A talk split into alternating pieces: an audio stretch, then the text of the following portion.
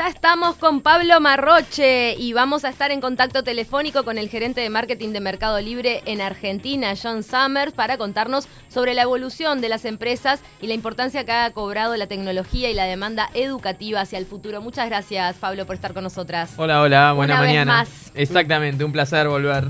Contanos qué relación tiene DESEM con este tipo de emprendimientos como el de Mercado Libre. Bueno, DESEM es una organización internacional. Nosotros somos Junior Achievement de Uruguay y eh, está en 115 países Junior Achievement. Eh, uno de ellos es Argentina. Y en Argentina, eh, John es el, presidente actualmente de la fundación. Eh, y bueno, y además Mercado Libre ha apoyado no solamente en Argentina, sino en otros países a el tema del emprendimiento juvenil. Claro, es un claro ejemplo de esta empresa que hoy es conocida a nivel de toda América de que un emprendimiento de unos jóvenes puede resultar. Totalmente, porque fue una empresa que, que comenzó de esa manera y hoy es una empresa referente del continente y que cotiza en bolsa, por ejemplo, en Nueva York. Ustedes Wow. me imagino que la utilizarán como ejemplo exitoso cada vez que van a motivar a otros jóvenes que están empezando por esos lados. Sí, sin duda es una de las empresas referentes en, en nuestro continente de que realmente se puede, se puede lograr, digamos. El tema de la tecnología obviamente que es fundamental y ahí eh, obviamente que pueden encontrar los jóvenes una gran oportunidad. Ya estamos con John Summer entonces al teléfono. Gracias por acompañarnos en De Taquito. Buen día, ¿cómo están? ¿Cómo ¿Qué estás, tal? John? Muy, pero muy bien, encantado de estar con ustedes. Antes que nada, contanos cómo, cómo fue que se, que se gestó y cómo, eh, cómo empezaron a, a tener esta idea de, de hacer Mercado Libre entre un grupo de amigos, por lo que tenemos entendido. Sí, Mercado Libre surgió este año, en agosto vamos a cumplir 20 años. Surgió como un proyecto de Marcos Alperín recibiéndose de su maestría en Estados Unidos y volviendo a Latinoamérica convencido de que Internet iba a cambiarle la vida a la gente. Eh, y empezó en un garage. Empezaron cuatro amigos en un garage y bueno, hoy, 20 años después, es una compañía que, como decía Pablo, cotiza en la bolsa de Nasdaq, eh, opera en 18 países de Latinoamérica eh, y es un referente en la región, tanto en el mundo del comercio electrónico como de todo lo que es la innovación en, en el mundo fintech. En ese momento, ¿qué es lo que visualizaron? O sea, vieron que había una posibilidad de conectar a través de Internet, de conectar a alguien que ofrece algo y a alguien que quiere comprar. Nuestra premisa fue que Internet iba a ser una herramienta que democratizara las cosas. En una primera etapa, los primeros años, estuvimos muy focalizados en democratizar el comercio y en los últimos años también hemos sumado a, a- a esa misión la, la misión de democratizar el dinero en la región. ¿A qué me refiero con democratizar el comercio? Antes, para un vendedor, su mercado era el barrio. Tenía una locación física y yo le podía vender a gente que estaba alrededor mío.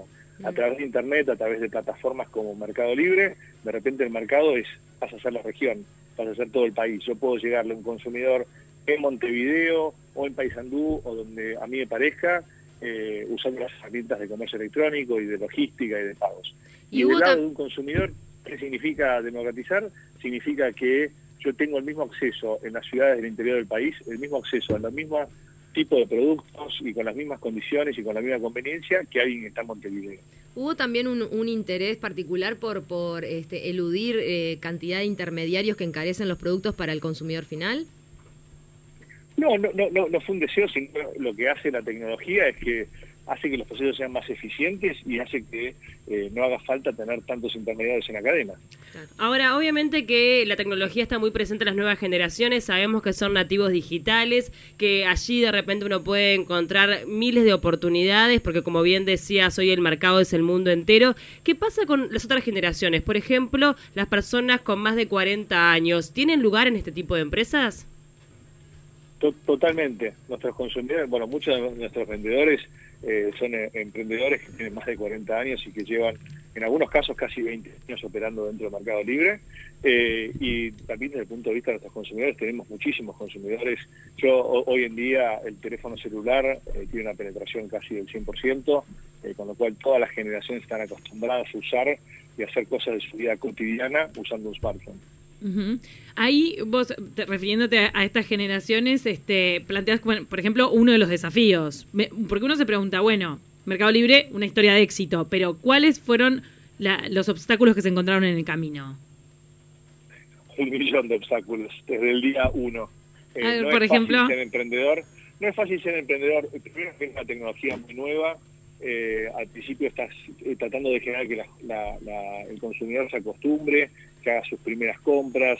Al principio éramos nada más que una plataforma de comercio electrónico y el pago lo tenías que arreglar por afuera y la entrega del producto. Todas ellas eran fricciones que existían cuando, cuando comenzamos. Con los años fuimos nosotros desarrollando, apalancándonos en la tecnología que, fuimos desarrollando, fuimos desarrollando esas soluciones.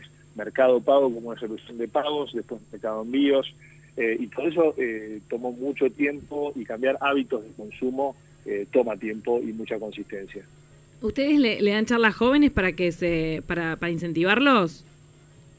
Nosotros tratamos de, ser un referente con el ejemplo, más que tratamos de no hablar mucho y, ser más un ejemplo. Creemos que, así como hay Mercado Libre, hay muchísimos casos de éxito de emprendedores en la región, que son un modelo para que eh, los jóvenes de, hoy en día consideren una carrera emprendedora eh, de la misma manera que podrían considerar una carrera en el mundo corporativo. Cosa que hace 25 años cuando yo empecé, eh, quizás lo más normal era seguir una carrera corporativa.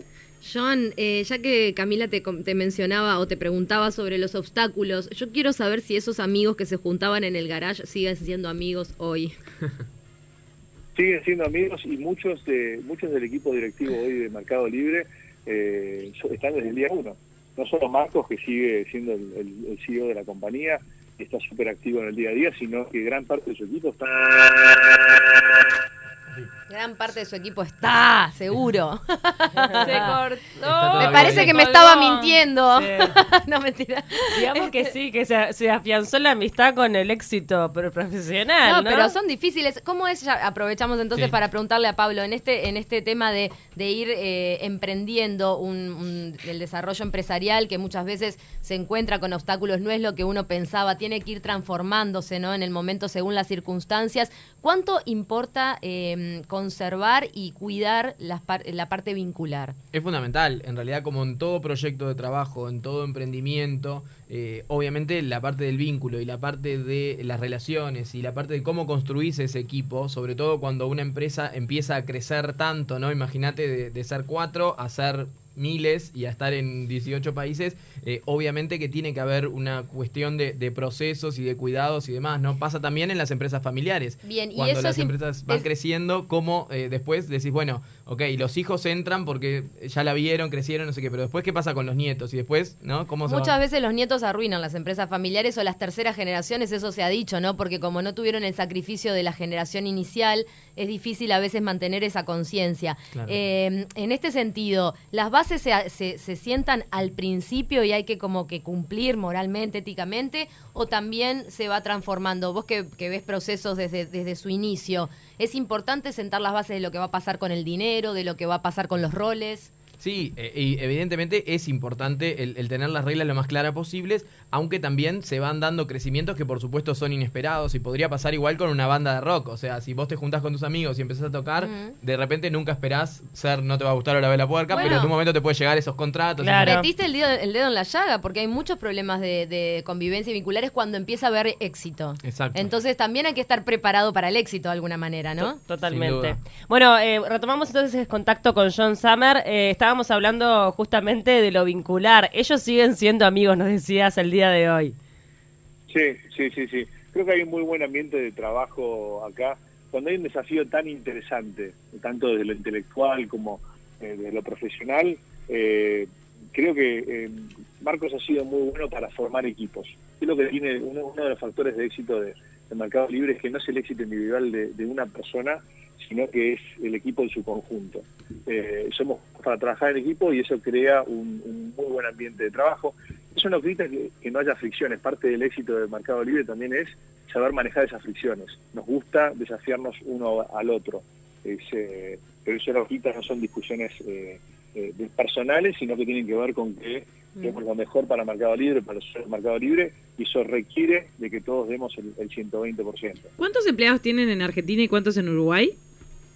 Tenemos en la región eh, más de 7.500, de los cuales unos 3.000 están en Argentina y casi 1.000 en Uruguay.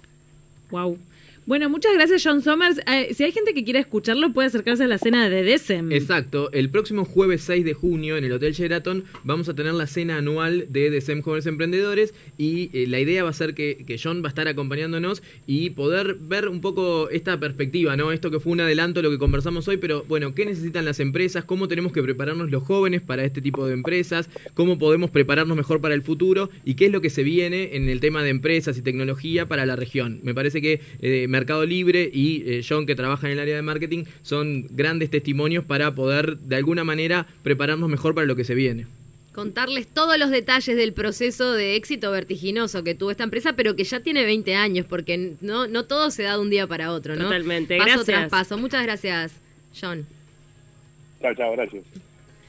Bueno, bien. impresionante, tal cual que, que es así, pero hay que sentar las bases y dejar todo claro desde el principio. ¿Quiénes más van a hablar en la cena? Bueno, además vamos a tener a Florencia Blanco, que es una joven de 16 años que viene desde Colonia. El año pasado participó en uno de nuestros programas, Empresas Juveniles, y ella va a contar también su, su experiencia, va a mostrar también el testimonio y la experiencia que vivió con todo su grupo, ¿no? Ella como representante de todo un grupo de Colonia. ¿Y quiénes más? Y bueno, vamos a tener también a Adriana Silva, que va a ser la conductora, digamos, del evento, va a estar allí en la parte de las entrevistas y demás. Pero además quería contarles de eh, otra actividad que va a haber en el ecosistema emprendedor, que me parece que puede estar súper interesante para la audiencia, que es la mega experiencia de Endeavor, que va a ser el 13 de junio. Es un evento que eh, tiene un montón de actividades de, de charlas de inspiración emprendedora para todos los que tienen una idea o para los que quieren emprender o para los que se quieren vincular con otra gente. Y solo por dar algunos ejemplos, eh, bueno, va a estar el fundador de Globant, que es otra empresa tecnológica. Viene eh, también la gente de Tienda Mía, que son eh, uruguayos, una empresa que también está en ese rubro. Infocorp, que es una empresa de software. Eh, bueno, eh, va a estar Daniel Cerezo, que, que trabajaba en, en una empresa argentina en la parte de recursos humanos y después se volcó a todo el lado social y derecho hoy de hecho, hoy es, este, creo como la gerencia de felicidad y ese concepto de que la parte de recursos humanos tiene que trabajar en la parte de gerencia de felicidad e incluso fue eh, asesor del, presidente Macri en Argentina. Va a estar también Gonzalo Noya, que es uruguayo y que ahora hizo un libro sobre eh, trabajo en equipo y cómo formar equipos.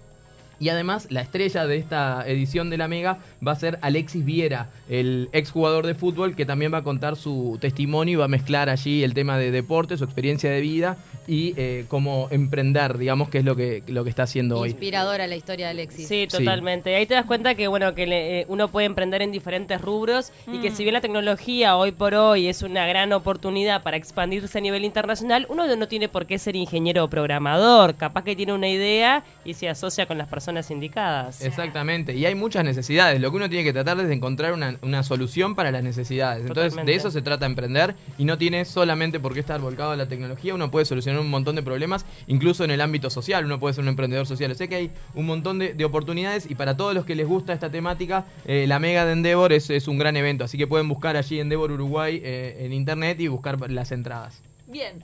Bueno, entonces todos se pueden informar a través de las vías que acaban de compartir Pablo. Y gracias, entonces. Queda subida esta sección de Decem para Así que todos es. la que quieran repasarla. Nos mandó un mensaje Gabriel que dice: Todo pasa en los garajes. La puta madre. Tremendo garage tengo en casa y no me pasa nada. No se me cae una Pero idea. ni una bandita hiciste, Gabriel. Pero Gabriel empecé a activar esa reunión de amigos en el garage. Aunque sea poner hamacas paraguayas a que vayan a descansar. Hay Algo gente va a que, pasar. que usa las herramientas en el garage. tipo claro. que hace cosas, yo qué sé, arreglar. que La semana pasada estuve con una, con una chiquilina, eh, que digamos unos 30 años, que hoy tiene una empresa de software en, en- en Uruguay con cuatro, con tres socios más, son cuatro jóvenes, eh, están allí en el LATU, las oficinas, y ella me contaba, nosotros no empezamos en un garage, pero empezamos en el cuarto de uno de los, de los otros tres, que corríamos las cosas, no sé qué, nos sentábamos en la cama con las computadoras. Y así empezamos, y hasta que después eh, nos incubamos y después recién eh, alquilamos una oficina. Entonces, de alguna manera el garage es como esa forma de decirle al lugar donde te juntabas con tus compañeros sin tener una, una oficina para empezar, porque obviamente nunca vas a empezar por alquilar la oficina, sumar costos, sin antes pensar eh, que el proyecto sea viable. Bueno, ¿no? eso es un gran tip, ¿no? Tener eh, la infraestructura que siga al crecimiento del proyecto y no al revés. Exactamente. Porque Claro. es un, un gran error, el gran talón de Aquiles de muchas empresas, tener eh, pasarse en lo que es infraestructura y después no poder bancar los gastos. Claro, o decir realmente, ay, no, no puedo porque no tengo plata, no, no, no tengo para invertir. Pero bueno, me empezás a desarrollar una idea y capaz que después buscas a, alguien que, que sí tenga ese dinero para poder Sí. invertir Por en eso